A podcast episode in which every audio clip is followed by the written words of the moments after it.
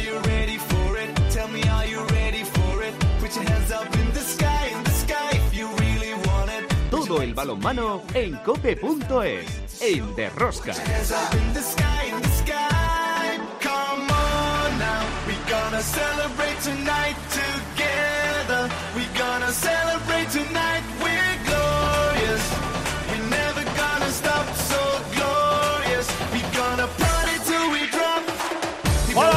estamos aquí otra semana más con todos vosotros. ¿Qué tal estáis todos? Amantes del balonmano, seguidores de Rosca. Nueva jornada de la Liga Sobal. En la parte alta de la clasificación siguen con paso firme Fútbol Club Barcelona, que es el líder, Vidasoa Granoller y Atlético Valladolid. En la zona de descenso, Puerto Sagunto deja de ser el farolillo rojo y cae el sinfín, sin olvidarnos que Cangas también está en ese puesto de descenso directo. En las competiciones europeas masculinas, en Champions League, el Barcelona viajó a Polonia y ganó al Wisla Plock. Esta semana vuelve a recibir el jueves al conjunto polaco en el Palau Blaugrana.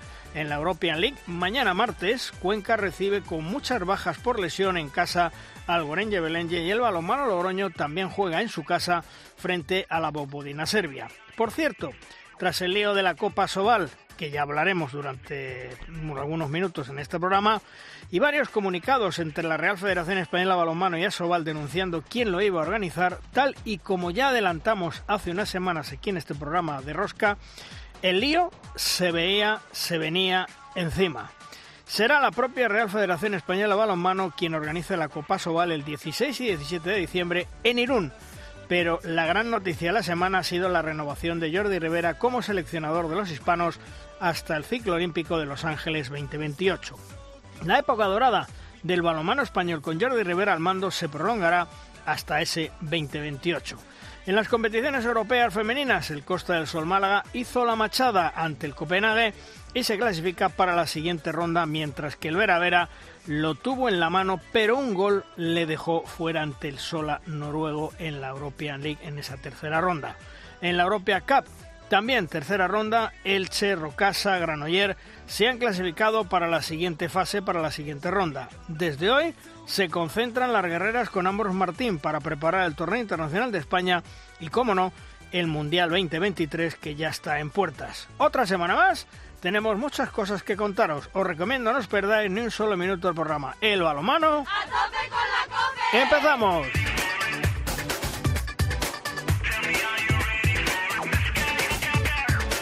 En el control de sonido David Torranova, en la producción del programa Belén Díaz de Arce, al frente de toda esta maravillosa y generosa familia apasionada del mundo del balonmano, Luis Malvar. En Cope Logroño un día más con nosotros, Chema Jola. Hola Chema, ¿qué tal? ¿Cómo estás? ¿Qué pasa? ¿Qué tal? ¿Cómo estamos? Bueno, bueno, ¿cómo le costó ganar, eh? A bueno, Logroño. bueno, pero bueno, pero ya estábamos ahí, ya estamos ahí. A ver, ahora ya, no sé cómo decirte, hemos entrado ya en, no sé si denominarlo una normalidad, ¿no? Que podrás eh, perder alguno, empatar otros, eh, ganar otros, ¿no? Pero, pero bueno, por lo menos ya, mm, bueno, las sensaciones son totalmente distintas, ¿eh? Son cuatro victorias consecutivas, sobre todo la de Serbia espectacular. O sea, Bueno, es que, hay que eh, rematarla esta semana, ¿eh? Ah, sí, hombre, claro, claro, hombre, claro que hay que, no, aquí hay que rematarlo todos los días, ¿entiendes? Pero, pero bueno, pero dio, el equipo dio otra sensación, eh, demasiado quizá ajustado al final el marcador para, para lo que fue el partido, eh, porque al final siempre estás un poco acongojado en esos últimos 30 segundos, pero bueno, pero bueno, bien, bien, o- o- otra cosa es. Bueno, pues nosotros de momento nos vamos a la primera tertulia para hacer ese análisis de la jornada. Si quieres conocer toda la actualidad del mundo del balonmano, descárgate de Rosca en cope.es.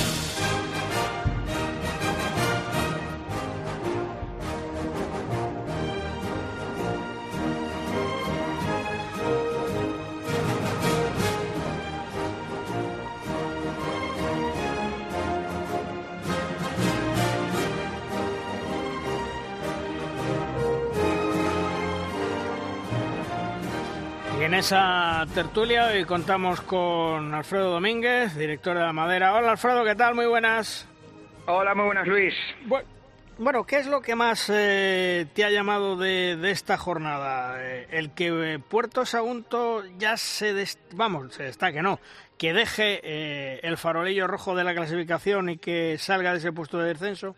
Sí, porque era un partido clave para, para ellos, aparte de por el hecho de, bueno, eh, todo lo deportivo, de tener el nuevo pabellón y demás, pues bueno, el conjunto Maya eh, necesitaba sobre todo mm, mm, tener esa sensación de, que ha llegado a la Liga Asobal y que se me entienda bien, que ha llegado a la hora de, tener un partido completo, de, vencernos sin sufrimiento y sobre todo mm, teniendo en cuenta que era un rival directo en, esa lucha por, por la permanencia. Yo creo que ese pasito adelante se ha confirmado había, venían trabajando en este inicio de temporada para que fueran llegando los puntos, pero mm, yo creo que el partido del sábado fue lo que necesitaba, un partido no solo por la victoria, sino completo para, bueno, pues para verse realmente en esa lucha por, por la permanencia y, sobre todo mm, confirmar que, ese trabajo que se está haciendo se, se va a reflejar en los resultados. Pero por otro lado, Alfredo, el que parece que entra en una dinámica muy negativa es el cángar de Morazo, ¿eh? Sí, no termina de arrancar. Mira que todos los años siempre está ahí luchando, es como un gato que tiene siete vidas, al final siempre está ahí hasta el final y al final, eh, valga la redundancia, de una manera o de otra consigue la permanencia, pero este año no termina de, carburar porque siempre en los últimos minutos, bueno, más allá del partido de este sábado, que obviamente sí, sí fue eh, mm, claramente superado por el Puerto Sagunto, pero se ha visto en, varios partidos de que siempre perdía un punto o, empataba o perdía en función de cómo fuera, porque en los finales del partido algo le pasaba, eh, algo le pasaba me refiero en sentido de no terminaba de rematar, de, de, se venían abajo, no sé, eh, yo creo que al final eh, el conjunto gallego, que bien es cierto que mantiene la plantilla del año pasado, pero le termina de faltar eh, algo para encajar ahí las piezas para que, esos resultados lleguen y bueno, todavía queda mucho, quedan dos tercios de liga, pero bueno, yo creo que este año va a ser un año de sufrimiento, otro más, por supuesto, para, para el conjunto del Morrazo. Bueno, pues también se suma nuestra tertulia Edu Agullón, nuestro periodista analista. Hola Edu, ¿qué tal? Muy buenas. Hola, muy buenas, Luis. Bueno, ¿qué le pasa, qué le pasa al Cangas? Que lo estaba hablando con, con Alfredo, que parece que entra en una dinámica mm, bastante mala, Edu. Sí, bueno, creo que no están encajando las, las piezas, no están haciendo las cosas como, como pretende a Moyano, sobre todo en defensa están teniendo demasiados problemas. Es cierto, además, que, que, han tenido bajas. De hecho, en los últimos partidos hemos, hemos visto a Santi López defendiendo mucho en el, en el centro, que bueno, no es su, su posición, digamos, predilecta y donde donde más rinde el, jugador madrileño. Y por ahí están llegando la mayor parte de los problemas desde, desde la defensa porque bueno ya no solo en el caso de Cangas no cualquier equipo de la zona baja pues siempre intenta cimentar sus opciones desde la defensa y a partir de ahí ir poco a poco trabajando el, el ataque. Bueno, es un equipo que, que, en lo positivo, pues tiene que están acostumbradísimos a sufrir, que, ganar en su pista es muy difícil y a medida que vaya avanzando la, temporada, seguro que, que, los puntos van a ir llegando, especialmente cuando jueguen en Ogatañal. Pero bueno, sobre todo después de este último resultado en, en Sagunto, está claro que, las sensaciones que, están dejando no son, no son positivas. Eh, insisto que, los problemas defensivos seguro que les están preocupando y, bueno, van a tener que que hacer un poco borrón y cuenta nueva y empezar poco a poco a ir recobrando sensaciones en, en los próximos partidos, porque, bueno, eh, como decía Alfredo, eh, todo indica que va a ser una temporada de, mucho sufrimiento, de, estar eh, luchando por, por, la permanencia o por esa posición de, promoción de descenso hasta el, hasta el final y, nada, un poco lo que decía, que es que eh, lo bueno que tiene Cangas es que están más que habituados a ese, a ese sufrimiento y a esta agonía hasta las últimas jornadas. Hmm.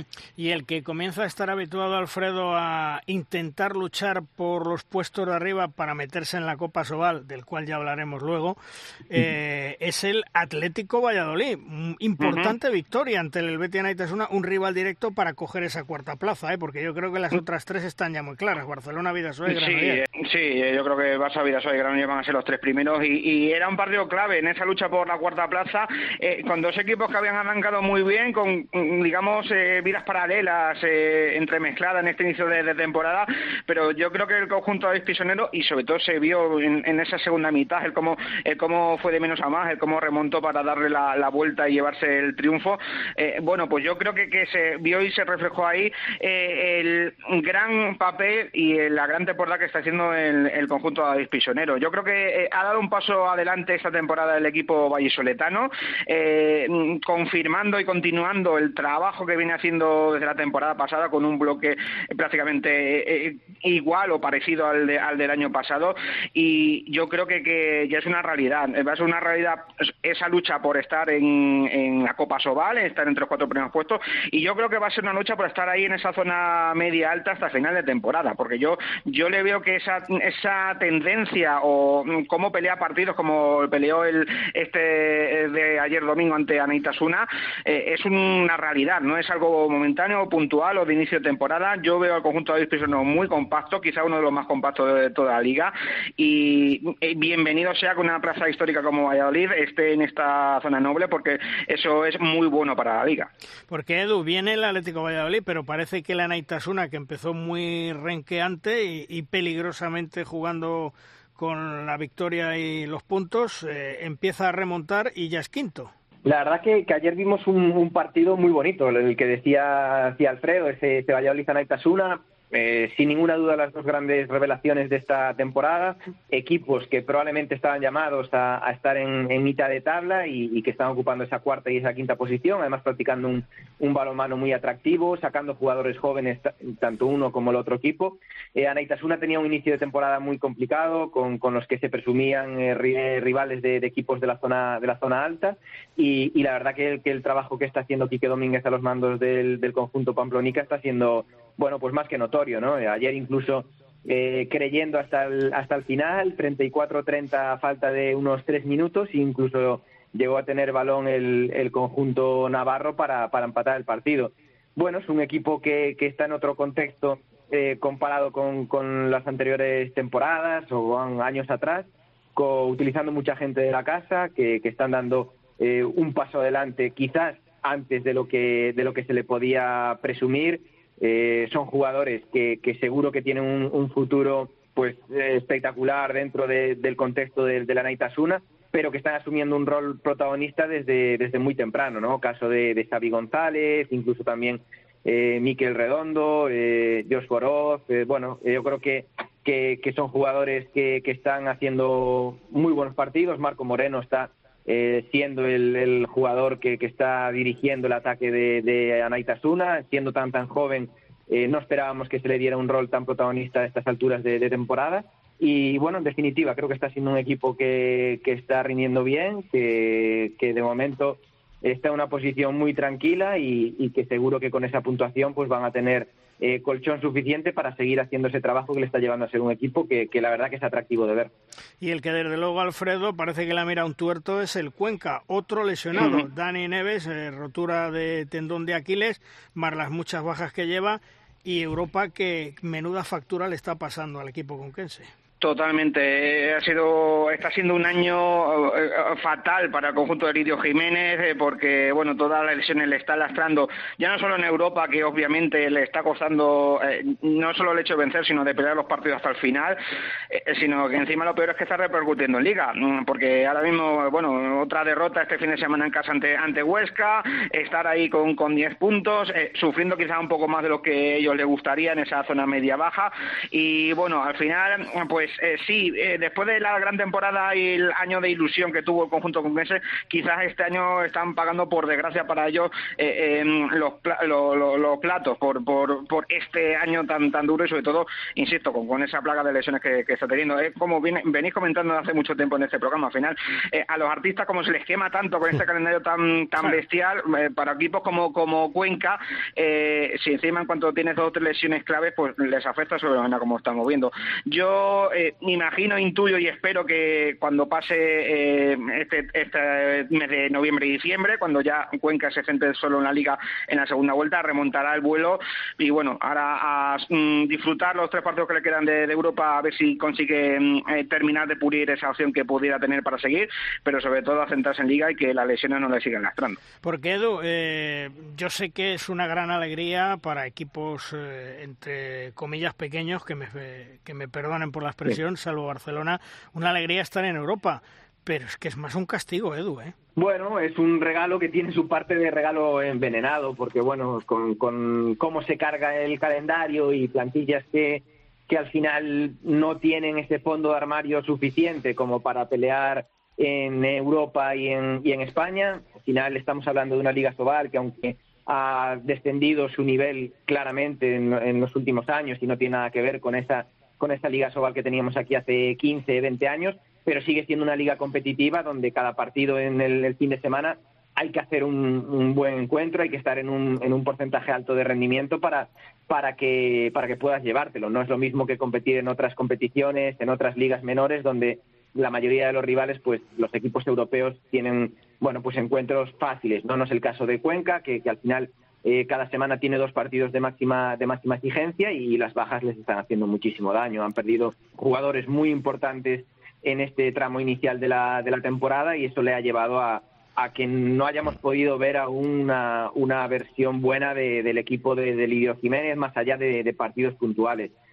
Yo creo que, tienen que, tener la cabeza fría, que, tienen mm, que, saber y ser conscientes de que la temporada va a ser larga, que a lo mejor no van a poder estar tan arriba como les hubiera gustado, pero bueno, que tienen ese premio de, Europa, que ahora tienen que disfrutar de los partidos de, competición europea, sobre todo centrarse en eso, en disfrutar, porque es un premio a la, gran temporada que hicieron en la pasada campaña y, no tienen que, mancharse ahora que con preocupación mirarán el, calendario viendo todas las bajas que, tienen. y además, fijaros eh, que, yo lo he repetido mil veces, eh, que no solamente es jugar en Europa y jugar los partidos, eh, es los viajes que es que además eh, los, los viajes es, son auténticamente matadores, digo, para los, en general, como decía antes eh, Luis, y creo que no, no se ofende nadie, hmm. para los equipos pequeños, que es que buscan salir lo más tarde posible y regresar cuanto antes. Entonces, y, viajas, y viajas como viajas, ¿no? No puede, hmm. no puede ser, o sea, y los viajes es un, es un palizón tremendo de, de autobuses, de, de eh, esperar en los aeropuertos, espérate, llegas tarde, no tienes hotel hasta no sé qué hora, eh, quitas el hotel de no sé qué, porque, bueno, pues a veces si pijamos el autobús, esperamos dos horitas en el aeropuerto, etcétera, etcétera, ¿no? Además, tiene, tiene ese sentido, no, no ha tenido suerte Cuenca con, con el sorteo, teniendo que viajar a Eslovenia, Macedonia, a Dinamarca, a Silkeborg, hmm. bueno, que al final no son viajes eh, tan sencillos, habiendo en la competición otros equipos como pues el Braga, como pues el Benfica, eh, Nantes o equipos que son ya más de capitales donde el viaje es mucho más sencillo. Bueno, pues vamos a ver si Cuenca consigue ir recuperando efectivos, eh, jugadores lesionados, porque Lidio la verdad es que lo tiene que estar pasando francamente mal. Terminamos nuestra primera tertulia, Alfredo. Un abrazo hasta otro día. Un abrazo, compañeros. Hasta luego. Edu, también un fuerte abrazo para ti. Hasta otro día. Nos escuchamos. Hasta luego. Un abrazo.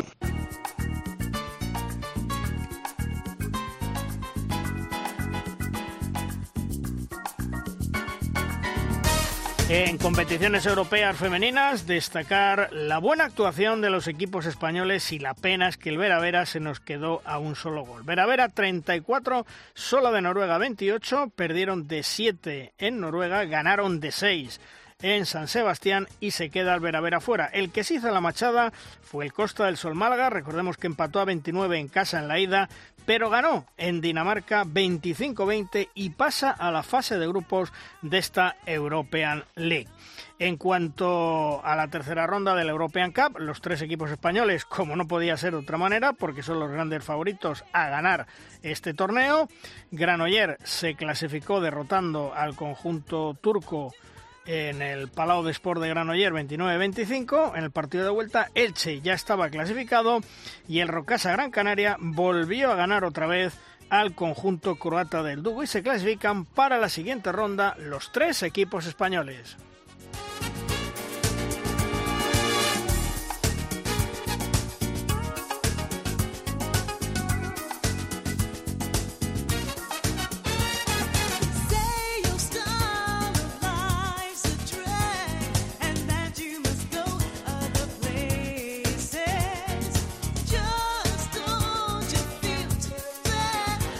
Rosca, es el momento de nuestra firma invitada. Esta semana la firma nos viene de la estilográfica de Víctor García Pillo, uno de los técnicos más astutos y listos de nuestro balonmano.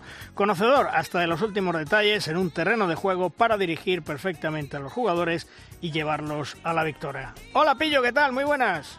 Hola, buenos días a todos. Bueno, oye, ¿sobre qué nos hablas esta semana, Pillo?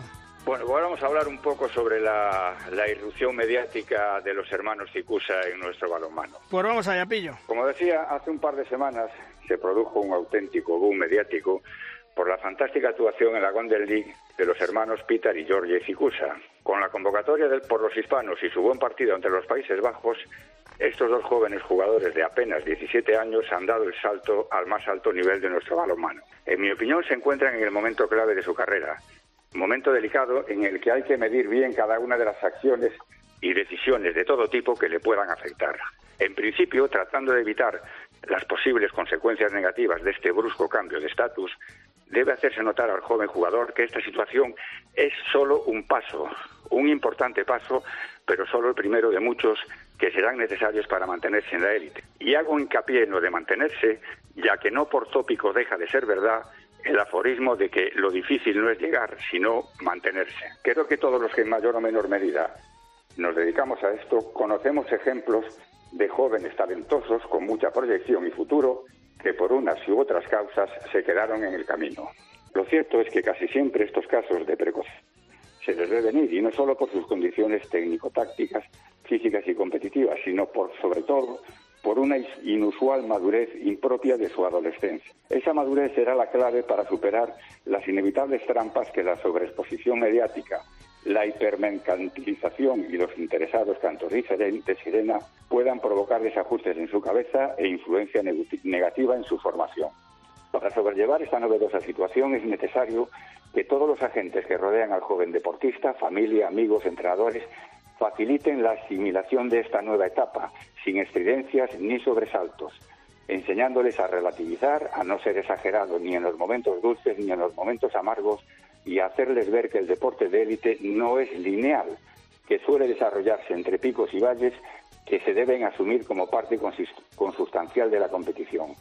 El control de todas estas circunstancias, junto a una adecuada relación entre la continuidad de su proceso de formación, aún sin finalizar, con la exigencia de rendimiento, serán la base para que los hermanos Cicusa lleguen a ser jugadores importantes en nuestro balonmano para mucho tiempo. Jorge es un jugador completísimo, quizá más completo que su hermano.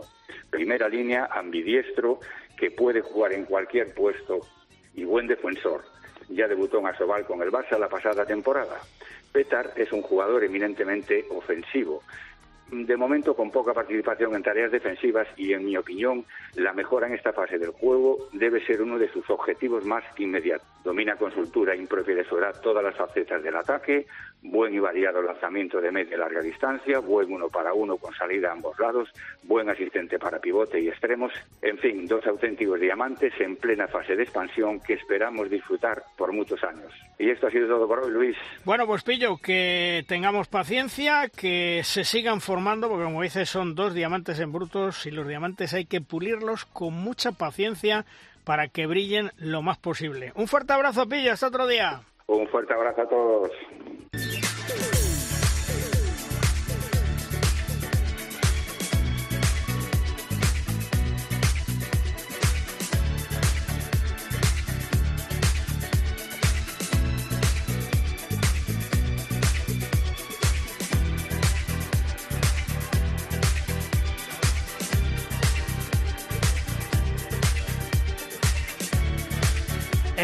Conjunto germano del Melsungen, dirigido por Roberto García Parrondo, esta temporada está funcionando de maravilla y pelea por estar en esos primeros puestos de la Bundesliga, la mejor liga del mundo. Para empezar la temporada ganó al Kiel en su casa y pelea con los grandes para obtener una plaza en Europa la próxima temporada. Melsungen, un proyecto ilusionante con la escuela española al frente. Hola Roberto, ¿qué tal? Muy buenas. Hola, buenos días. Bueno, oye, contento esta temporada porque de momento todo marcha bien, ¿no? Sí, sí, la verdad es que sí, estamos, estamos contentos con el equipo, estamos eh, en una buena situación, la temporada va yendo bien y, y bueno, lo que he dicho durante eh, el comienzo de esta temporada, que aunque haya cosas que todavía tenemos que, mejorar, que es verdad que, tenemos que seguir trabajando y hay muchas cosas en las que yo quiero mejorar, eh, ahora mismo es, es, imposible quejarme o, quedaría bastante mal si, si saco estas quejas o empiezo a, decir que hay muchas cosas que todavía a lo mejor no están tan bien como, como deberían. Hmm. El haber sido durante varias jornadas líder e invicto ha dado más confianza al equipo. Sí, seguro, seguro que, que el empezar bien eh, creo que hicimos siete victorias seguidas, eh, solamente Berlín y nosotros estábamos en ese momento, pues yo creo que, que nos ayudó a, creer un poco más en nosotros mismos, a creer que lo que habíamos hecho, que el nuevo proyecto con, con los cambios podría funcionar y siempre queda esa duda cuando empiezas una temporada de ver cuál es el, el nivel real que puedes alcanzar. Así que seguro que, que haber comenzado bien pues hizo que creyéramos un poco en, que éramos un buen equipo. Y sobre todo haber ganado, yo creo que al Kiel en, en su feudo, en Kiel, 30-35, me imagino que tremendo y un subidón de moral para tus jugadores increíble.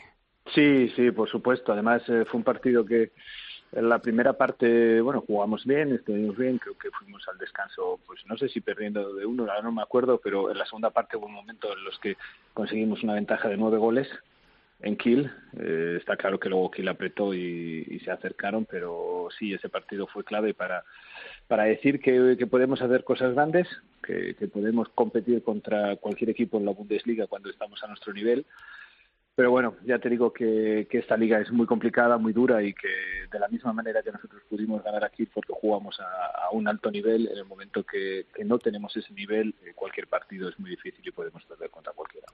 Todo esto eh, está en un proyecto a largo plazo. Mm, ¿Tú querías, querías o quieres ese salto de calidad que tú pretendías?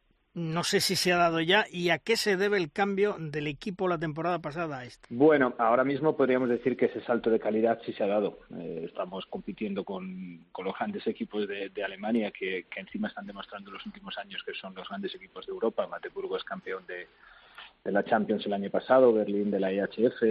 O sea, estamos hablando de, de equipos que ahora mismo eh, compiten de tú a tú con cualquiera del mundo y, y para desgracia del balonmano español que ahora mismo quizás están un poco siendo los, los equipos importantes.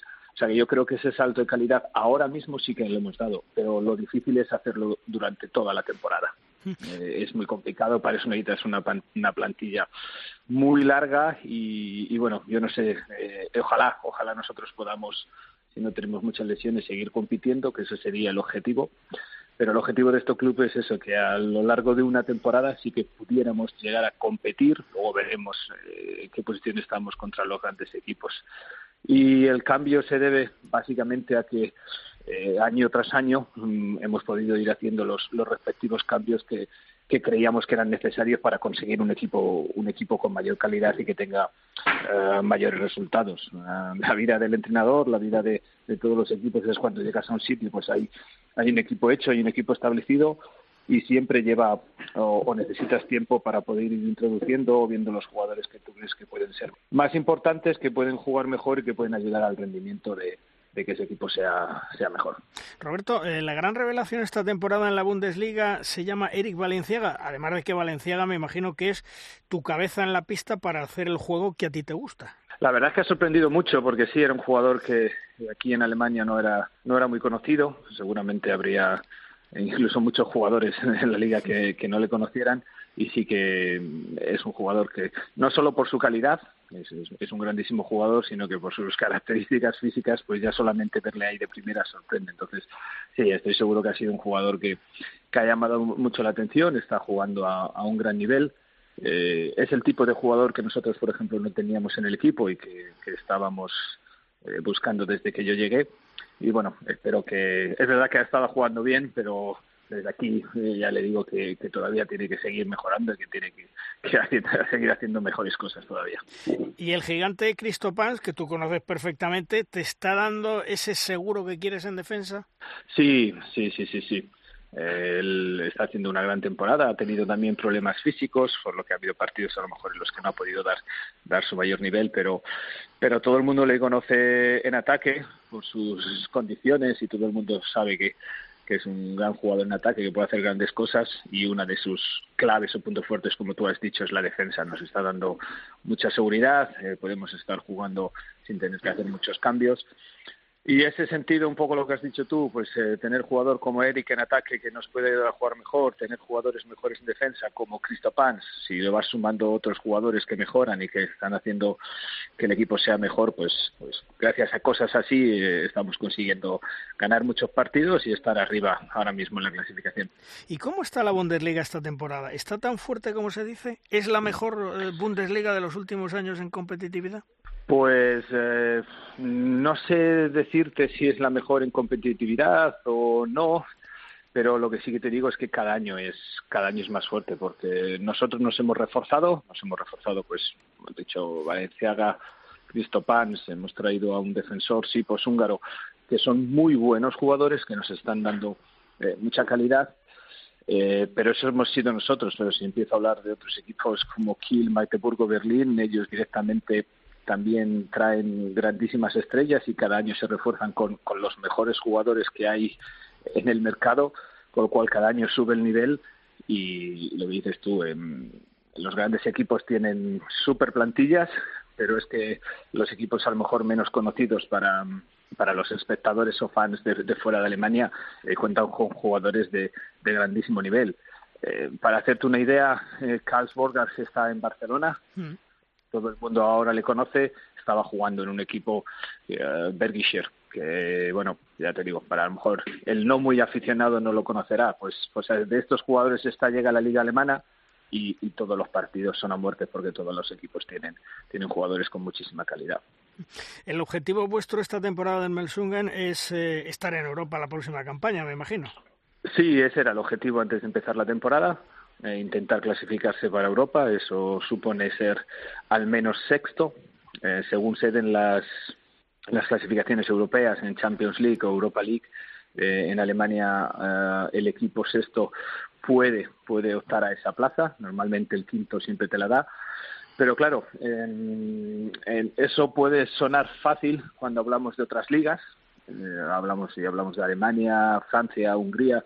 Clasificarse para jugar Europa suena fácil. Esto en Alemania supone que entre Berlín, Kiel, Magdeburgo, Flensburg, Rhein-Neckar-Löwen eh, tienes que quedar por encima de ellos en una liga para que veas un poco la, dificultad que, esto conlleva. Son equipos con mucha tradición que han estado siempre o Champions League o Europa League.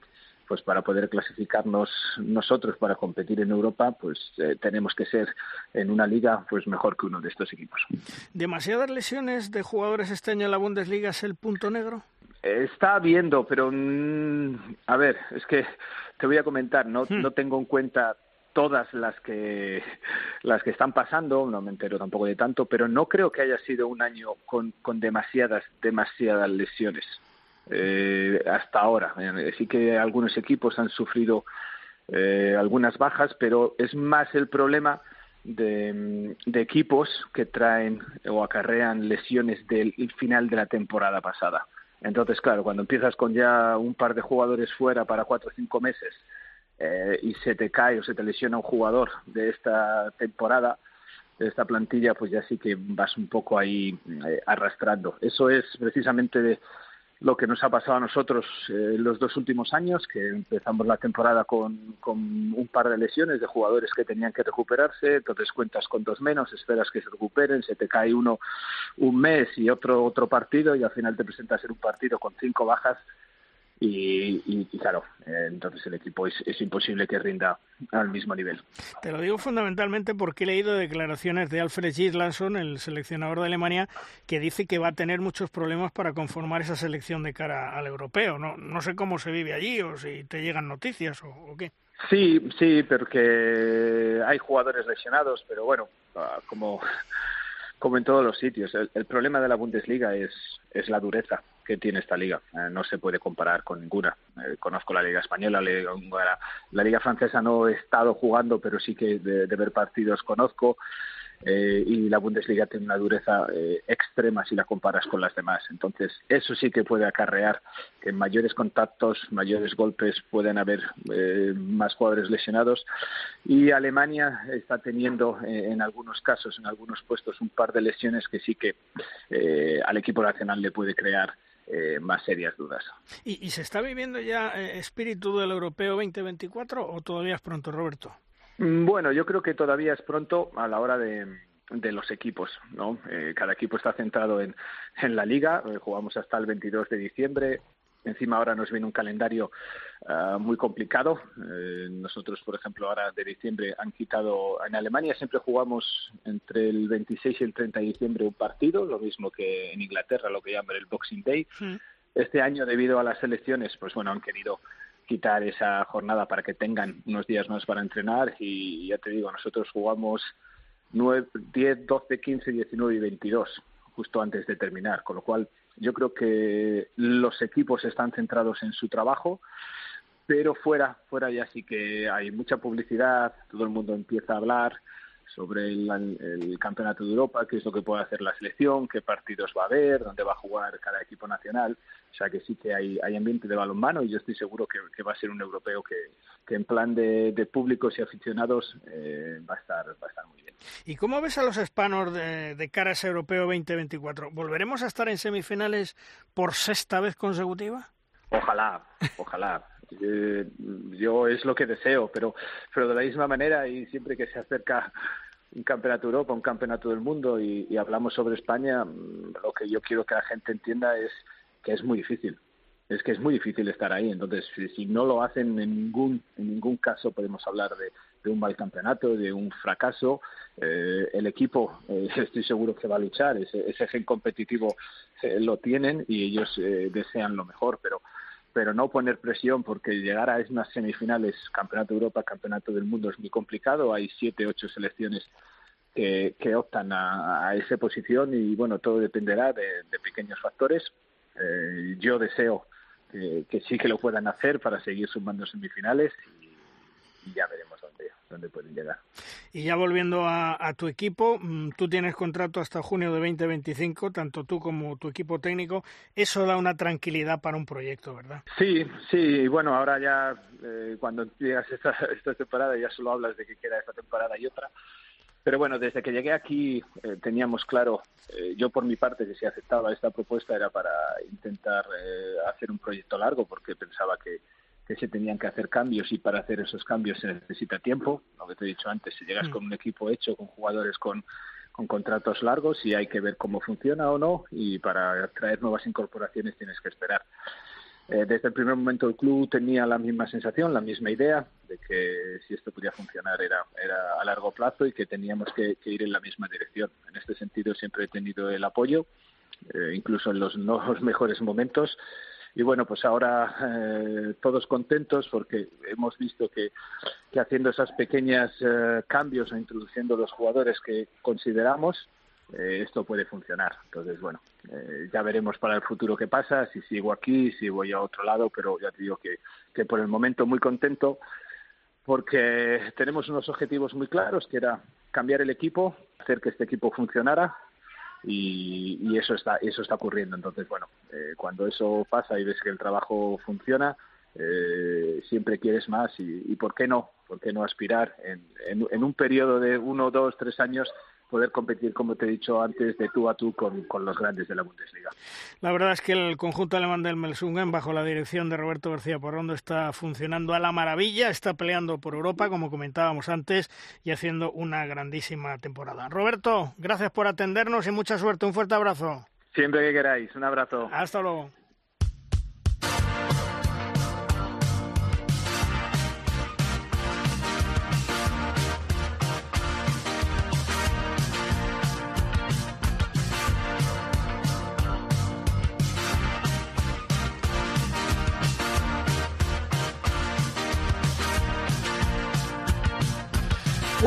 Los muchos jugadores españoles que está repartido por el mundo es Chema Márquez, milita en el conjunto galo del San Rafael, está realizando una excelente temporada, acaba de acudir con la selección española a la Golden League y acaba de renovar por dos años más con su equipo. En Francia nos espera Chema Márquez. Hola Chema, ¿qué tal? Muy buenas. Muy buenos días, ¿qué tal? Bueno, oye, satisfecho de haber firmado dos temporadas más, supongo, ¿no? Sí, muy contento. Aquí me, siento muy valorado. Estamos jugando. El equipo está en una muy buena dinámica y la verdad que me siento a gusto. El, grupo ha hecho un, esfuerzo grande por retenerme aquí y la verdad que estoy muy, muy, muy feliz. Además he leído que eres uno de los jugadores de moda en la Liga Francesa esta temporada. Bueno, el, el equipo, como he dicho, está en buena dinámica y eso al final hace que, que todos los jugadores brillen individualmente y colectivamente y, de momento están saliendo muy bien las cosas. Hmm. ¿Te encuentras eh, en ese gran momento de forma, en ese gran nivel, en esa madurez que queréis los jugadores o crees que todavía te queda un poquito? Bueno, yo creo que, que me queda mucho por mejorar. Bien, es verdad que, he, dado, un pequeño salto de, de, mejoría este año y la verdad que estoy muy contento, pero claro, yo todavía cometo muchos errores, muchas imprecisiones que, que yo creo que con el tiempo se podrán pulir y, poder llegar a, a, un mejor nivel. Además, muy satisfecho, Chema, porque mm, qué diferente de tu primera campaña en Francia, ¿verdad? Lesiones, el adaptarte al país, lo pasaste mal. Este año estarás disfrutando. Sí, el primer año, como has dicho, fue muy difícil. Las lesiones no me dejaron, no me dejaron progresar. La adaptación a una nueva liga, un nuevo país, nuevo idioma, nuevo estilo de juego se me hizo difícil, pero bueno, al final todo pasa. Eh, ahí seguimos en la lucha, recuperándonos bien y, gracias a Dios ahora pues me encuentro en un buen momento. Estoy disfrutando más de, la ciudad, estoy disfrutando de esta liga, de este juego, de, este espectáculo ¿no? que hay aquí en Francia con el balonmano y estoy muy feliz. Sí, porque además eh, el estar, yo creo que el año pasado lejos de tu familia, de tu mujer, eso te tuvo que influir mucho. Eso influyó lo que más, porque al final cuando uno está con sus seres queridos logra logra desconectar un poco, ¿no? De, de lo, de lo que es el, el, el, deporte. Yo al final aquí estaba lesionado, no tenía nadie y al final te preguntabas, joder, ¿qué, ¿qué, hago yo aquí? Estoy aquí que no estoy jugando, que estoy lesionado, no, no tengo a mi mujer, no tengo a mi familia, a mis amigos. Pero bueno, son rachas, ¿no? La vida del deportista es así, está llena de altibajos y lo, lo importante es sobreponerse a ellos, ¿no? Y de momento lo conseguí y ojalá que siga, que siga así. ¿En qué ha evolucionado Chema Márquez en su juego allí en la Liga Francesa? Bueno, yo, creo que aquí el juego muy directo, muy rápido, muy físico, se amolda bastante bien a, a mi estilo de juego y aparte pues he conseguido adaptarme a mi equipo porque mi, mi forma de jugar es un poco peculiar, igual demasiado anárquica y, he conseguido encontrar ese punto de, de equilibrio ¿no? entre, entre el juego físico y, y, algo táctico y yo creo que esa ha sido la clave ¿no? y confianza en uno mismo, la confianza que me ha transmitido el club, el entrenador que, que cuando un jugador juega con confianza y sabe que confían en él, pues es un jugador totalmente diferente, ¿no? Y yo creo que esa, esa ha sido la clave, yo creo. Hmm. ¿Y en la faceta defensiva mm, tienes más protagonismo que antes?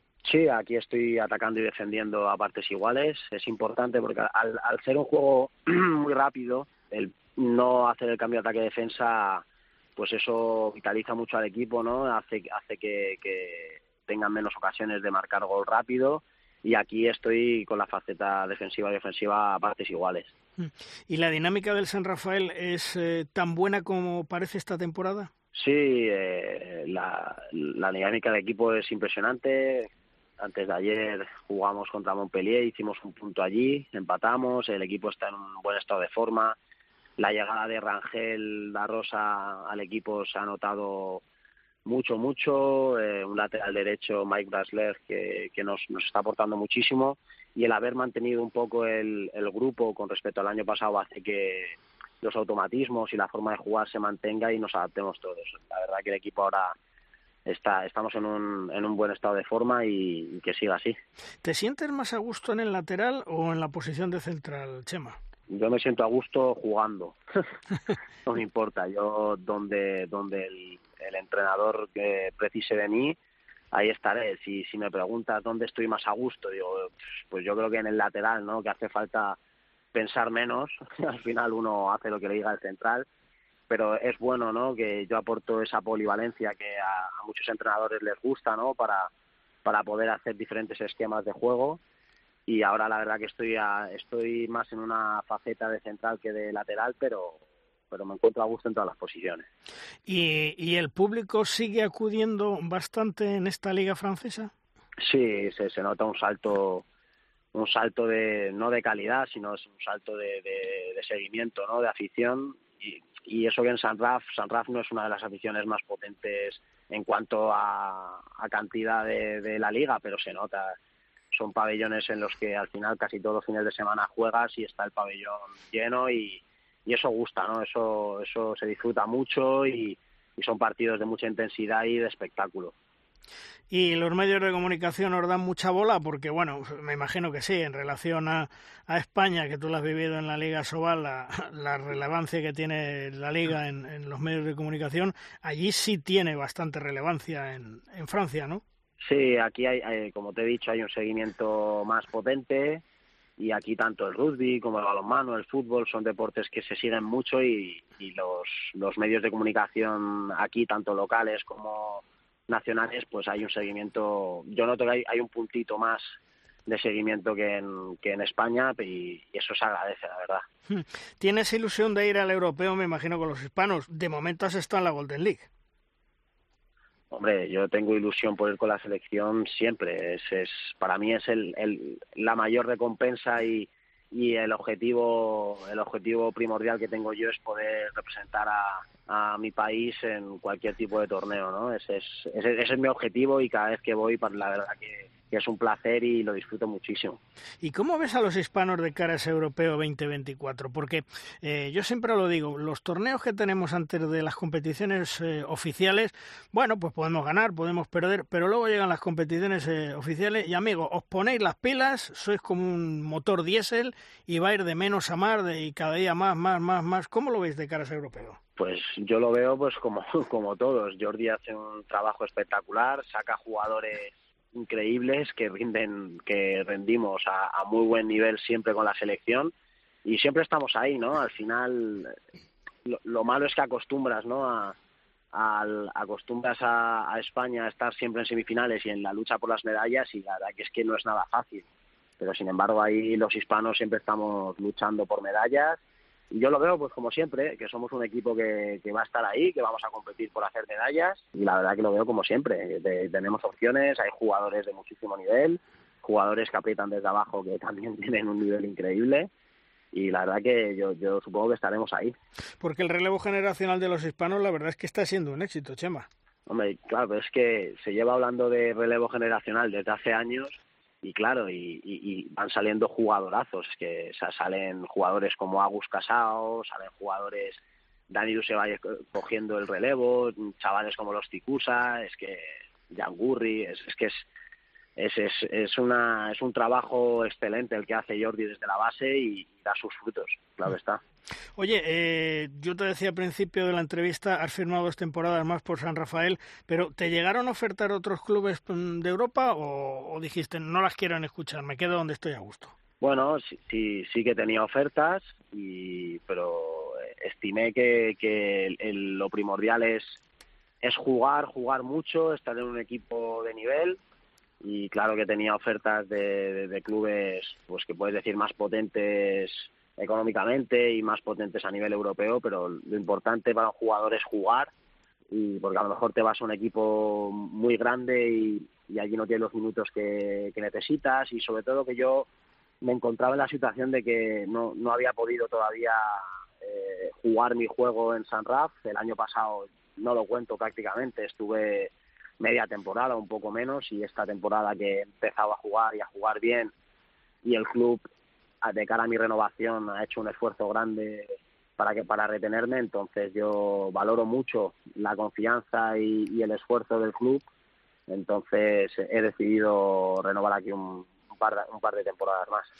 Pues Chema Márquez eh, está haciendo una excelente temporada en el San Rafael, en la Liga Francesa. Chema, enhorabuena por haber firmado esas dos temporadas y sobre todo por la temporada tan brillante que llevas por el futuro que tienes y, y, ojalá nos veamos en Alemania, porque eso significará que estás con los hispanos en el 2024. Muchas gracias por atendernos como siempre. Un fuerte abrazo, Chema. Un abrazo enorme, cuando queráis. Hasta otro día, adiós.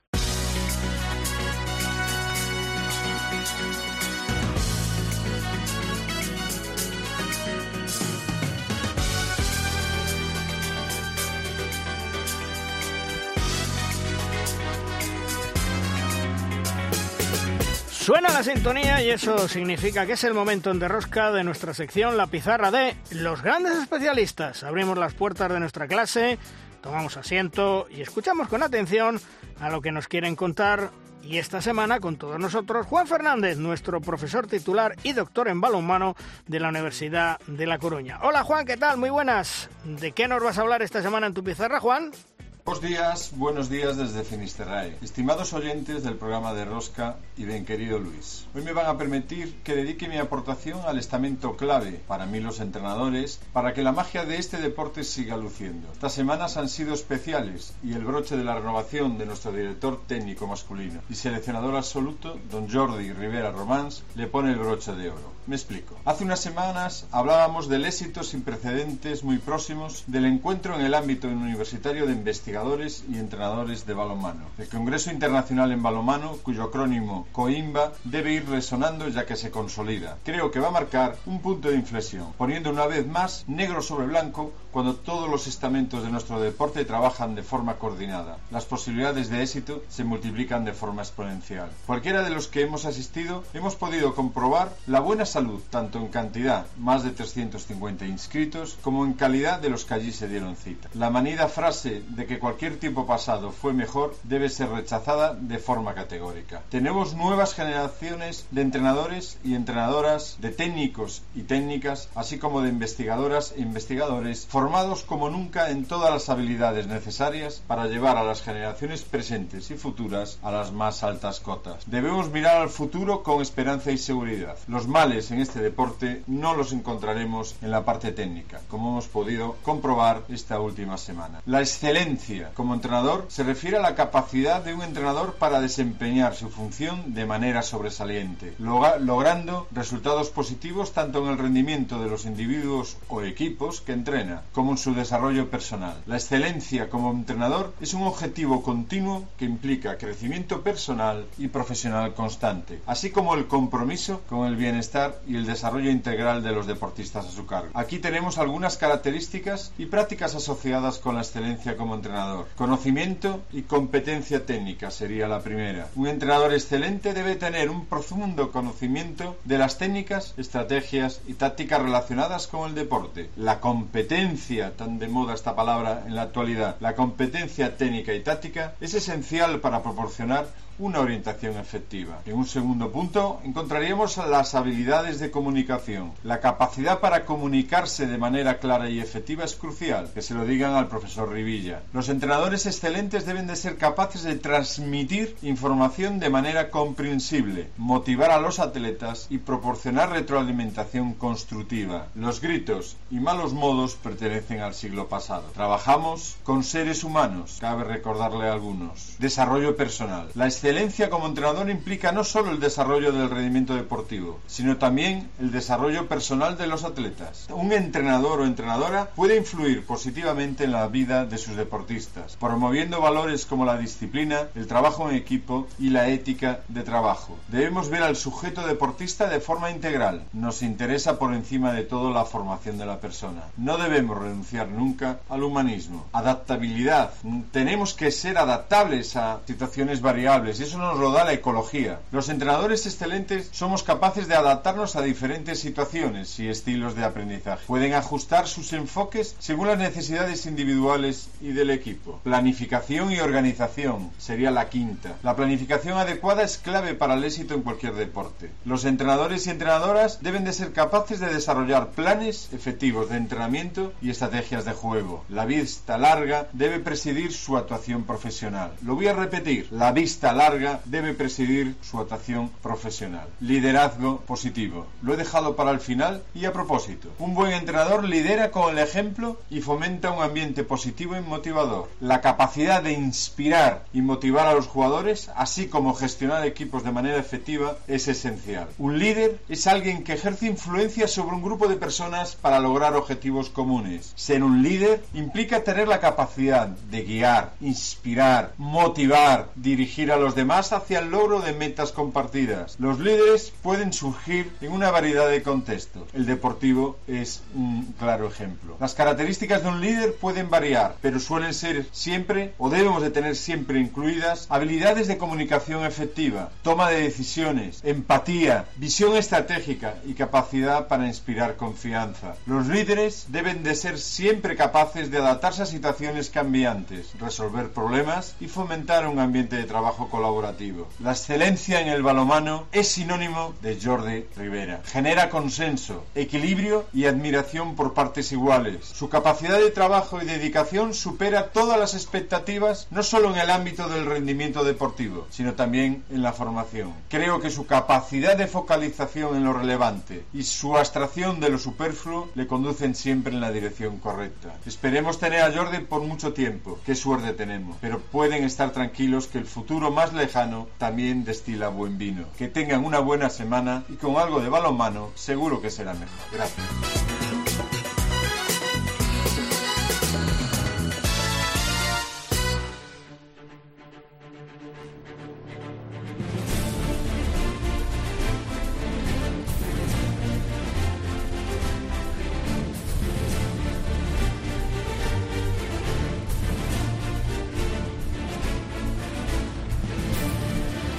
Llega nuestro tiempo de debate. Es nuestra tabla redonda.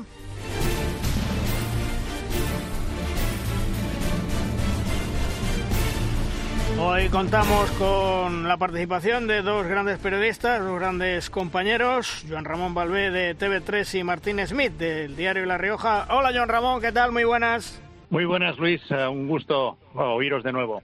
Y hola Martín, ¿qué tal? ¿Cómo estás? Muy buenos días, Luis. Muy bien. Bueno, Joan, eh, ¿te parece empezamos hablando un poco de la Superglobe y el Barcelona? Se le escapó ese partido ante el Fuxe y yo no sé si eso nos da la medida que podemos esperar del Barcelona esta temporada, un pelín en, en momentos claves que, que nos pueda fallar o, son gajes. Yo no creo que sean gajes. Yo creo que eh, las secciones del Barcelona, inclu- incluido el balonmano, por supuesto, están intentando que no se noten los recortes económicos, pero eh, se empiezan a notar, ¿no? Es decir, en el momento que evoluciona la competición, bueno, pues eh, se empieza a notar. Eh, el Barça ya venía de haber perdido en, eh, contra el Vespren en la Champions y de los problemas que tuvo en la Liga Sobal, ¿no? Es decir, al final dejó un buen sabor de boca eh, la segunda parte que jugaron del partido para el tercer y cuarto lugar con el Kilche. Yo creo que el Kilche tiene más problemas que el Barça en estos momentos, y, pero a pesar de que Ortega dijo que estaba contento del juego del equipo, yo creo que no. mm, Yo no sé si cuando vuelva Makuch eh, la cosa se puede reconducir en, en febrero. Y tú, Martín, ¿cómo, ¿cómo lo has llegado a ver esa participación en la Superglobe? ¿Que ¿Esperabas más del Barcelona o, o es lo que hay? Porque además el dominio alemán ha sido brutal, la final Bundesliga. Sí, como en los últimos tres años. Eh, yo creo que, que no es lo mismo eh, pues, contar con Sindrich, con Macus, con Fábregas, que eh, pues con un Javi Rodríguez, que, que pues, le conozco muy bien y va a ser un crack, pero todavía está muy joven, con, con los Icusa, que, que, que nadie duda de la calidad que tiene, pero so- siguen siendo unos chavales. Entonces, yo creo que la, la calidad entre una plantilla como la del año pasado o esta es evidente. Y en, en esos detalles es donde se ven a los grandes jugadores, a las experiencias, a la- las tablas, y, y es lo que hay. Yo creo que es lo que hay. Oye, eh, Joan, mm, esta semana mm, ha habido dos noticias importantes que la vamos a abordar. Una, la renovación de Jordi Rivera como seleccionador nacional y otra, el lío de la Copa Sobal, que ya lo veníamos avanzando aquí hacía semanas. Importante que Jordi eh, Rivera haya renovado con los hispanos porque esa época dorada, digamos, del balonmano español con Jordi, que vive, eh, pues yo diría que 24 horas al día, 7 días a la semana, mm, 12 meses y 365 días para balonmano, lo asegura hasta el 2028. Sí, porque Jordi Rivera es un personaje muy especial, ¿no? Eh, yo esta semana cuando salió el anuncio digo, me sabe mal eh, que no lo podemos ver entrenando cada semana o compitiendo cada semana en un equipo de Champions, porque a mí eh, yo lo considero de los dos o, tres mejores entrenadores que, que he visto, ¿no?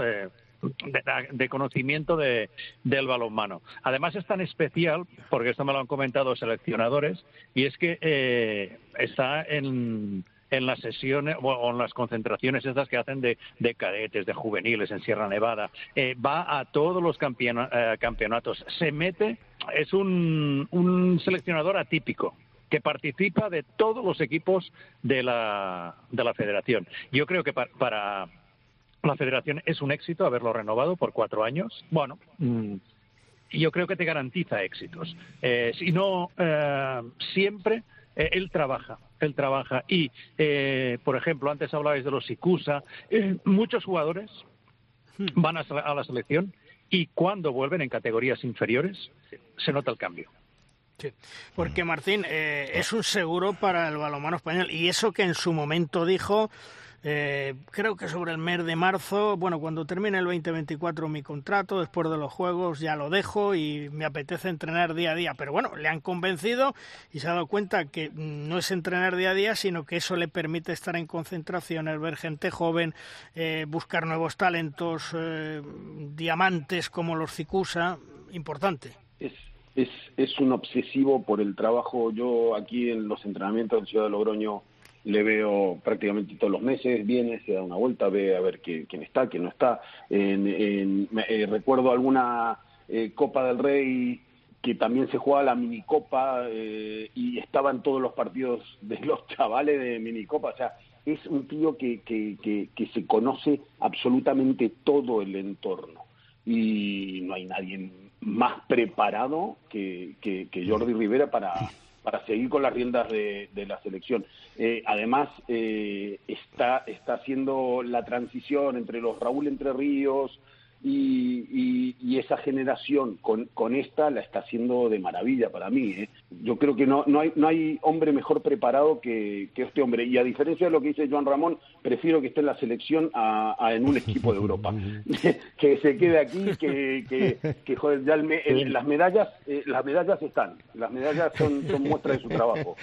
Oye, de todas, maneras, es que el tío solo, a ver, es que el tío solo lo tiene más que merecido. O sea, es decir, eh, solo no puede podría continuar si él mm, quisiese, o sea, diga, bueno, pues hasta aquí ha llegado mi ciclo y me tengo que marchar, pero es que vamos, o sea, estado, no tengo ni idea, eh, se han discutido, no han discutido de tema económico, de formas de plazos de tal, de no sé qué, de no sé cuántos, no ni idea, pero que estaba claro que, o sea, es decir, tenía que tener el ofrecimiento en condiciones y con todas las puertas abiertas que la federación puede dar, que lógicamente después esa, esa es otra, ¿no? Lo que puede dar la federación y lo que eh, pueden eh, dar otros eh, clubes y sobre todo fuera de España, ¿no? Pero estaba claro que, que, bueno, tiene que tener las puertas y la renovación firmada, salvo que él no quisiera, pero si quiere, adelante.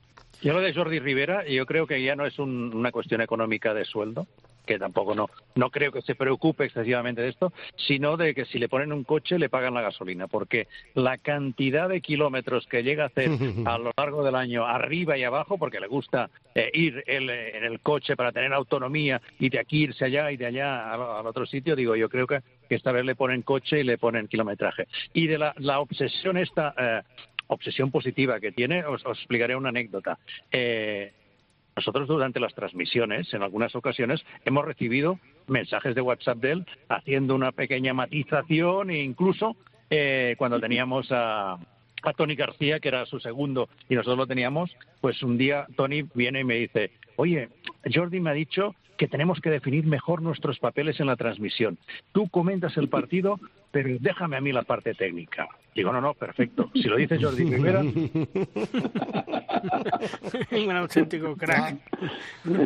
un auténtico crack. Oye, y, por otro lado, mm, yo diría que la, mala noticia que se veía venir, y ya lo adelantamos aquí en De Rosca, en el blog de Rosca, el lío de la Copa Sobal. Una Copa Sobal que yo creo que haya habido una cerrazón por parte de los actuales directivos de, de Asobal en hacer eh, sí o sí la Copa Asobal, aunque ya el secretario de Estado actual eh, le dijo hace un par de meses que no podían hacerlo porque es una competición oficial y no es profesional, que la única competición profesional que puede organizar la Liga Sobal es la Liga como tal, pero que las otras tres competiciones que son oficiales, es decir, Supercopa, Copa del Rey y Copa Sobal, pertenecen a la Federación Española de Balonmano.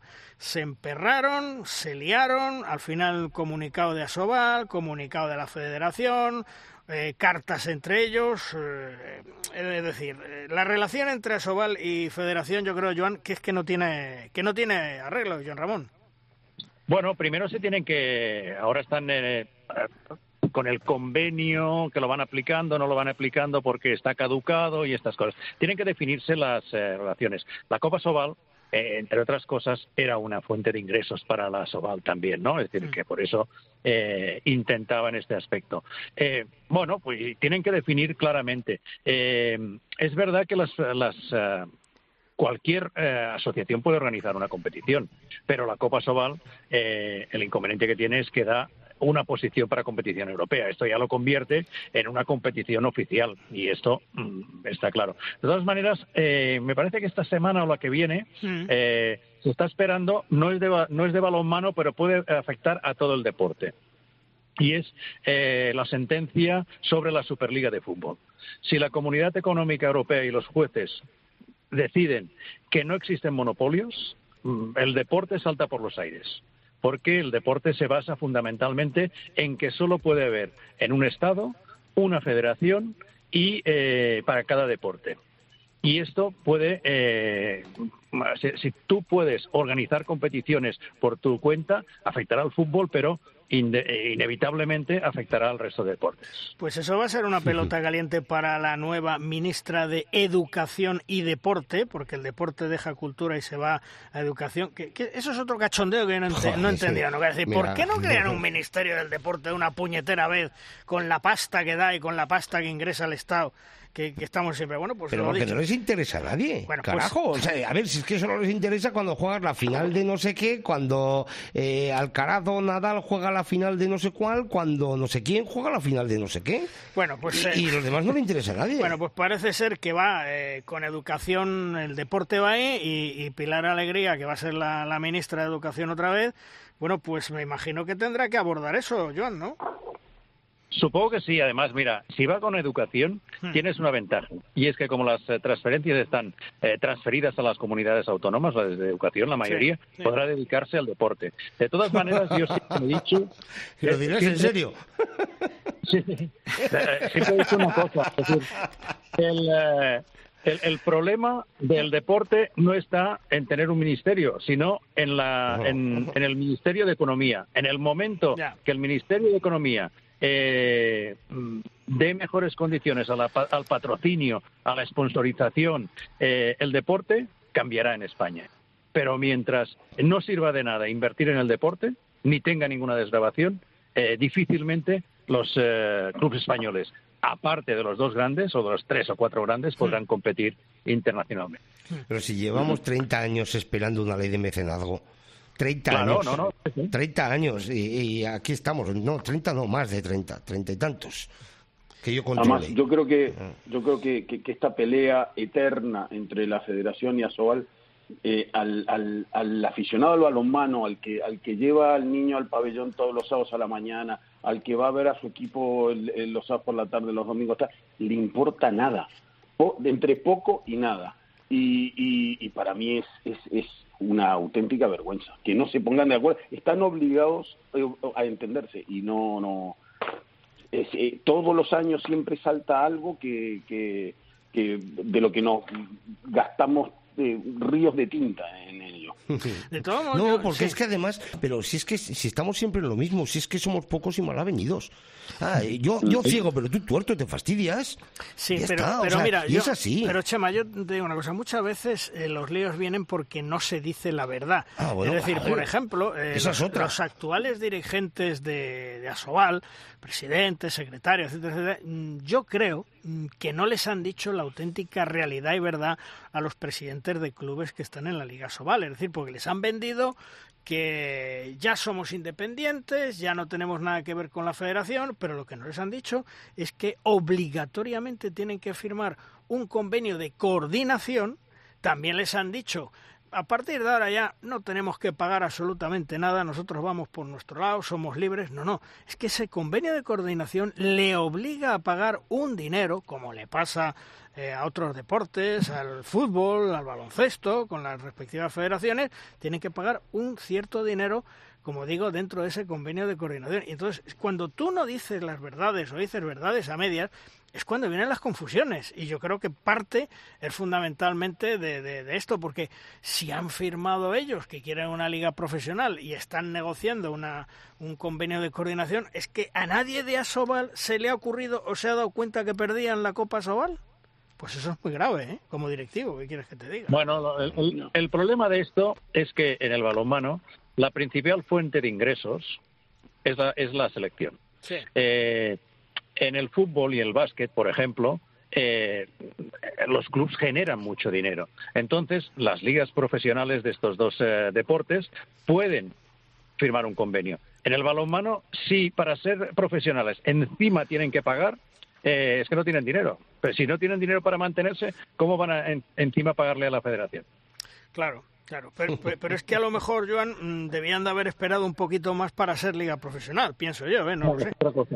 Pero si encima le tienen que pagar a la federación, yo creo que no les queda dinero para nada. Claro, claro. Eh, evidentemente, si antes les pagaba, le pagaban a la federación por cederle la liga eh, X, me imagino que al ser profesionales ahora ese X va a ser un X más sí, porque evidentemente la federación querrá sacar su, su tajada de todo esto, ¿no? Por cierto, me cuentan mis pajaritos. Ah, pajaritos. Hablando de dinero, que el secretario general de Asobal, Fernando Corral, parece ser que cobra más dinero en nómina que lo que cobraban en su día juntos Joan Marín y Ricarijos, que eran respectivamente el gerente y el secretario general de Asobal. Es más, incluso me cuentan que el actual secretario general de Asobal ya no lleva como en su día sí lo hacía Ricarijos los temas jurídicos y que se ha contratado a una asesoría jurídica externa para llevar dichos asuntos. Pues fíjate, hablando de, del dinero, mm, ¿quién lo iba a decir? no? Porque este año eh, la Liga Sobal tiene menos ingresos, Joan. Sabes que el tema de televisión se lo han recortado, que de un millón, millón y pico les han recortado en 700, 750 mil. Sí, yo, mira, estas cosas me cuestan mucho de entenderlas, ¿no? Es decir, que estés en una entidad o, un ente como eh, Asobal y que eh, la parte mayor se la lleven eh, de, los recursos. Hmm. La retribución a los ejecutivos no lo entiendo. No lo entiendo porque después eh, sufre eh, todo lo que está por debajo. Los mismos empleados de, la, de Asobal y después las cosas que con este dinero se podrían hacer. Sí, sí, por supuesto, porque Martín, mm, hay cosas que son de cajón y que parece que estamos viviendo en otro mundo. Sí, sí, sí. Y además lo peor es que, es que se repiten, son, son actitudes que se repiten y, y luego, eh, con lo que decías tú, Luis, la, la, falta de transparencia es, es lo, que, lo que irrita a, a, la gente. El, el, no saber que hay realmente ahí dónde, dónde se destinan los recursos que de, de la Soval eh, es, es, todo un sinsentido. Ah, pero, es que además, fíjate, yo, yo es que lo he dicho muchas veces, además si, el problema no es eh, si cobra mucho, si cobra poco, si cobra un poco más, si cobra un poco menos, ¿qué genera? Vamos a ver, ¿qué genera? Porque un tío que cobra 3.000, si genera mucho, pues será siempre un tío barato. Un tío que cobra 1.000 y no genera nada, pues es un tío tremendamente caro. Entonces, ahora lo que hay que, vender y lo que hay que saber hacer es qué genera, más allá de lo que cobra. Oiga, ¿usted qué va a cobrar? Yo, yo voy a cobrar no sé qué. Pues vale, perfecto. Y, y voy a trabajar en esto y vamos a generar esto. Y aquí está lo que estoy generando. Pues perfecto, es un tío barato. Ahora, mm, claro, si, si cobra y qué genera, qué hace o qué deshace, qué sabemos de él, pues no sabemos nada, pues para mí es un tío caro. Esto que dices de la transparencia, no sé si os llegó hace, me parece que 15 días o tres semanas, hubo un desayuno de Asobal. sí, sí, sí, en Madrid, sí. Al, cual yo te lo digo ya, Joan, yo no asistí, aposta no, no, no, asistió. Eh, a mí me, invitaron y eh, me costaba mucho venir solo a Madrid para, un desayuno. Y le, ya me parece extraño que lo hagan en Madrid, ¿no? sí porque dices, bueno, sí, lo destinas a la, a la prensa de marca AS y la prensa de aquí, pero bueno, eh, todos sabemos que el balonmano existe mm, por muchos medios de proximidad, no locales, yo les, llamo medios de proximidad. Y les digo, oye, ¿os habéis planteado, ya que es una reunión importante, que nos podamos eh, conectar online eh, a través a través de los sistemas que existen actualmente, Teams o esto, y podamos eh, participar y tal. Y dice, bueno, en estos momentos no tenemos disponibilidad. yo creo que es un error porque no sé qué mensaje mandaron allí, porque no lo he visto reflejado en ningún medio. Mira, el mensaje, el mensaje, yo no fui porque ya sabes que desde hace tiempo eh, nosotros rompimos, eh, hablo de COPE y yo en primera persona, rompimos relaciones con Asobal y la gota que colmó el vaso fue mm, el fallecimiento de Pepe Domingo Castaño, donde desgraciadamente Asobal, después de ser COPE 10 años patrocinador de esa entidad, porque vinieron ellos a pedirnos que fuéramos patrocinadores de ello y lo hicimos a, a nivel de intercambio de publicidad que no les costaba un euro ni a ellos ni a nosotros para facilitar las cosas, no tuvieron ni siquiera el detalle de en redes sociales o en algún sitio eh, dar el pésame a esta casa cuando sí lo hizo absolutamente todo el mundo. Entonces yo ya digo que no quise ir, lo que sí me dijeron los compañeros que estuvieron es que parece ser que fueron más a escuchar que a contar, es decir, fueron a aprender, a que los periodistas veteranos eh, les dijeran, o los que tienen experiencia, les dijeran lo, lo que pensaban. Y una reunión, eh, como tú dices, que fue en un hotel de Madrid, fue en un café, parecía un grupo de amigos ahí y tal,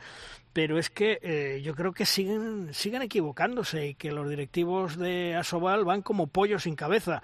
Y lo que tú decías antes del tema de que la cuestión de dinero puede influir y puede perjudicar a, empleadores de Asobal y tal. Mira, hace años, y creo que tú lo sabes exactamente igual que yo, eh, Joan Ramón, sabes que se metía el, el anterior presidente de Asobal, el ínclito Adolfo Aragonés, como yo le llamaba, y que se le llamaba dentro del mundo del balomano el Fantasías, pues tenía una cierta enquina hacia el tema catalán y una cierta enquina hacia que la Soval estuviera en, en, San Juan de Espí, el edificio, que, el piso que tenía, que creo que yo no he ido nunca, pero creo que es un piso bastante enorme y bastante grande, que había que venderlo, que había que trasladarlo a Madrid, pero es que eso se ha trasladado ahora al clan del Sobao, al clan de Santander. Y todo es absolutamente Santander, es decir, hemos salido con Perón de Málaga y nos hemos metido en Malagón, Joan. Sí, sí, no, no, supongo. El, yo trabajo a 300 metros, ¿eh? es decir, sí, es una, una, instalación que está bien. El, piso este está muy bien montado, tiene una sala de, reuniones y, trabajan bien la poca gente que trabaja allí, ¿no? Y están cada día trabajando. Pues eso es eh, verdad. Pero, bueno, Asobal tiene que buscar dónde están sus referencias. ¿Dónde, eh, ¿Dónde pueden llegar mejor los presidentes? Ahora ya no es tan importante, porque ahora yo creo que eh, esas reuniones que hacían allí, que venían todos los presidentes, pues ya no es necesario, te conectas online y, estas cosas. Pero mm, hay una cosa que es clara, es decir, si tú te vendes el piso, te fundes el patrimonio en dos días. Es, lo que, mantiene allí vivo a la Soval, es tener ese eh, patrimonio, no sé qué, valor puede tener el piso, pero es lo poco que tiene en estos momentos. Oye, por cierto, eh, déjame, déjame decir una, una maldad. no, es que cuando eh, queremos comunicar, comunicamos de narices, ¿eh? O sea, es decir, ¿cuántas veces hemos hablado aquí, hemos dicho en muchas ocasiones, joder, ¿cuándo os ha llegado un, correo de la Federación? Yo un correo de la Federación Española ni me acuerdo. Ya de las maletas ni pregunto, ¿no? Pero eso, eso, es la, eso es la broma, ¿no? O sea, que alguien se vaya a pensar que lo, que lo digo en serio. Oye, y el otro día con, con esto de, de la Copa Sobal me llegó un correo de la Federación. Carajo, que se puede, o sea, si tienen mi correo para enviarme eso, me pueden enviar también más cosas. Porque ¿Eh? de, te llega. enviamos lo que queremos. ¿no? De Asobal te llega, Chema. De Asobal, yo no tengo nada de Asobal, no tengo absolutamente nada. ¿Y a ti, Martín? a, mí me, a, mí me, solían llamar. El tema es que yo con la responsable de prensa de, de, Asobal tengo trato directo. Si yo le quiero preguntar algo, le mando un WhatsApp y tal.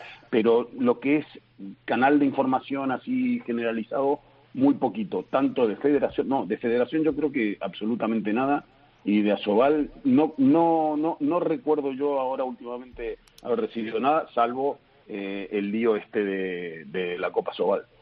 Oye, Joan, eh, lo que hablabas de ese café con los medios de comunicación de Madrid, eh, 100 días de la Liga Profesional, pero mm, en esa Asobal New Era, que a mí me hace mucha gracia lo de New Era porque no lo veo por ningún sitio, eh, ¿más de 100 días de profesionalización o es más de lo mismo? Pues no tengo ni idea, porque yo no he notado cambios en estos 100 días. No sé, no sé si vosotros habéis notado algún cambio, pero yo no, lo he notado. A ver, yo el único cambio visible, eh, es que en algunos pabellones, no en todos, hay unos LEDs y poco más. Sé, sé que, por ejemplo, a, mí me toca aquí el caso cercano que, es Logroño. Eh, el, el, poder usar jugadores de la cantera, por ejemplo, ya es un problema porque hay que hacerle un contrato por cada partido que, que, pueda jugar el chaval, aunque, aunque simplemente por ser convocado. Entonces, eh, pero visible los LEDs. No he visto nada más que eso. Yo lo que sí os puedo decir, porque me lo comentaron los compañeros, es que eh, en ese café con los medios de comunicación llegaron a comentar, primero, que al final le reparten 16.000 euros a cada equipo de la Liga Sobal. Claro, ahí tienes que descontar los 10.000 que hay que poner a principio de temporada, más los gastos que hay, etcétera. No sé si le sale rentable. Y por otro lado, que me llamó muchísimo la atención, que ya no existen, según ellos, ningún equipo con contratos B. Y yo dije la semana pasada, cuando quieran, que me llamen y les digo un equipo que tiene el 80% en contratos B. No sé si, si, lo yo Creo que hay muchos.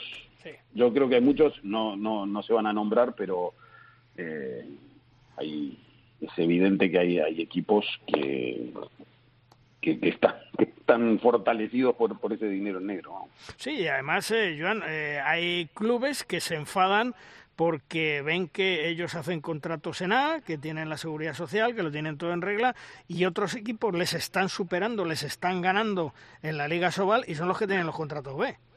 Sí, pero bueno, este, los primeros responsables son los jugadores. Los jugadores eh, mm. aceptan estas condiciones. ¿no? Aquí en Cataluña, eh, el Barça, por supuesto, no tiene contratos B, mm. porque además está eh, auditado eh, a través del fútbol, desde hace años no puede tener esto, y el Granollers yo creo que lo tiene todo a rajatabla, porque a él le auditan los socios y como es un club con historia, pues y siempre hay socios que no les gustan los que están en la junta, pues eh, los tienen eh, bajo sospecha. Pero mm, repito, son los jugadores los que muchas veces eh, es que tú cuando hablas con un representante ya te dice lo que quiere cobrar el jugador en limpio. ¿No? Es decir, eh, ya, ya no, ni se preocupa de la retención ni tal. Dice, no, este quiere cobrar 2.500 al mes, este quiere cobrar 3.000 eh, y, y, son limpios. Después ya, eh, ya vosotros os arregláis como me los dais, pero yo quiero tener los 3.000. Y pues a lo mejor pues dicen, pues mira, te ingresaremos 1.500 declarados en el banco y te daremos un sobre con otros 1.500. Pero claro, son los o, incluso o incluso incluyen los pisos de alquiler dentro de, esos contratos, así que, o no los incluyen dentro de esos contratos, pero les pagan el alquiler, que ya es un, pellizco importante del sueldo del jugador. Yo sé muchos casos de, jugadores que han querido aquí en Ciudad de Logroño y han acabado en otros clubes eh, porque les, por, la más, el jugador eh, explicando que, le, le, pagaban el doble y mucho en B, o la mayoría van en B. Mira, ¿ha habido algún club de Asobal que a principio, bueno, a final de temporada pasada, a principio de temporada de esta, quiso contratar otro jugador que estaba jugando en otro equipo de la Liga Sobal. Hablaron con él, negociaron con él. El jugador, como tú dices, Joan, dijo, yo quería ganar, yo quiero ganar tanto. Y le dijeron, sí, sí, pero nosotros aquí en el club pagamos todo en A. Por lo tanto, que sepa, ah, no, no, no, no, si me vais a pagar esto, para eso me quedo en el club donde estoy que me está pagando en B.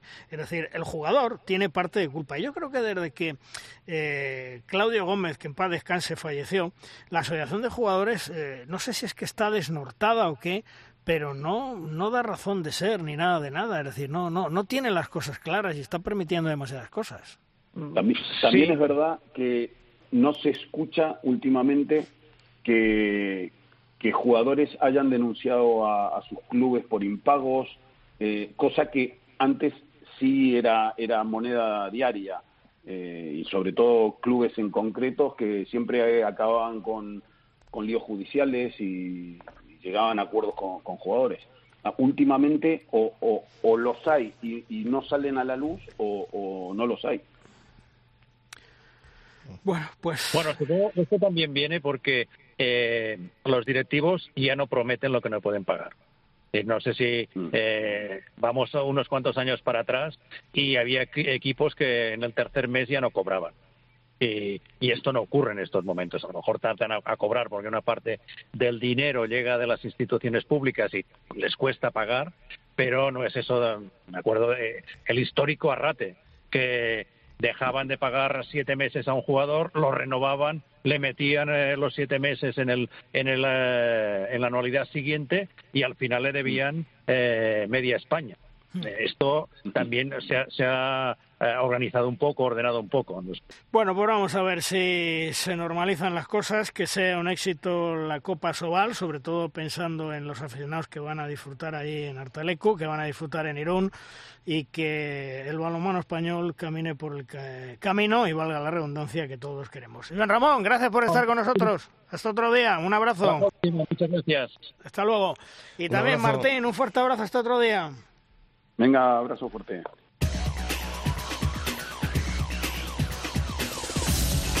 Vamos terminando programa, vamos terminando edición, como siempre, con el maestro, con Tomás Guas y sus 7 metros. ¡Lanza, Tomás! Barba Rosquito renovó Jordi Rivera como seleccionador de los hispanos hasta el próximo cinco olímpico, es decir, Los Ángeles 2028. Por lo tanto, estará al frente del equipo 12 años.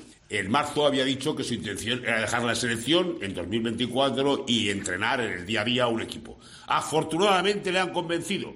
Y así la época dorada del balonmano español, con él al frente, se prolongará, pues eso, por lo menos cinco años más. ¡Vamos, hispanos! Y felicidades, Jordi. Y felicidades a nosotros también. Terminamos programa, terminamos como siempre pensando en la próxima semana que os contaremos todo lo que es actualidad en el mundo del balonmano. Chema, hasta la semana que viene, un abrazo. Un abrazo hasta la semana que viene. Y vosotros ya sabéis, próximo lunes, dentro de siete días, aquí una cita en COPE con Derrosca para contaros todo lo que es actualidad en el mundo del balonmano. Nos escuchamos. ¡Adiós!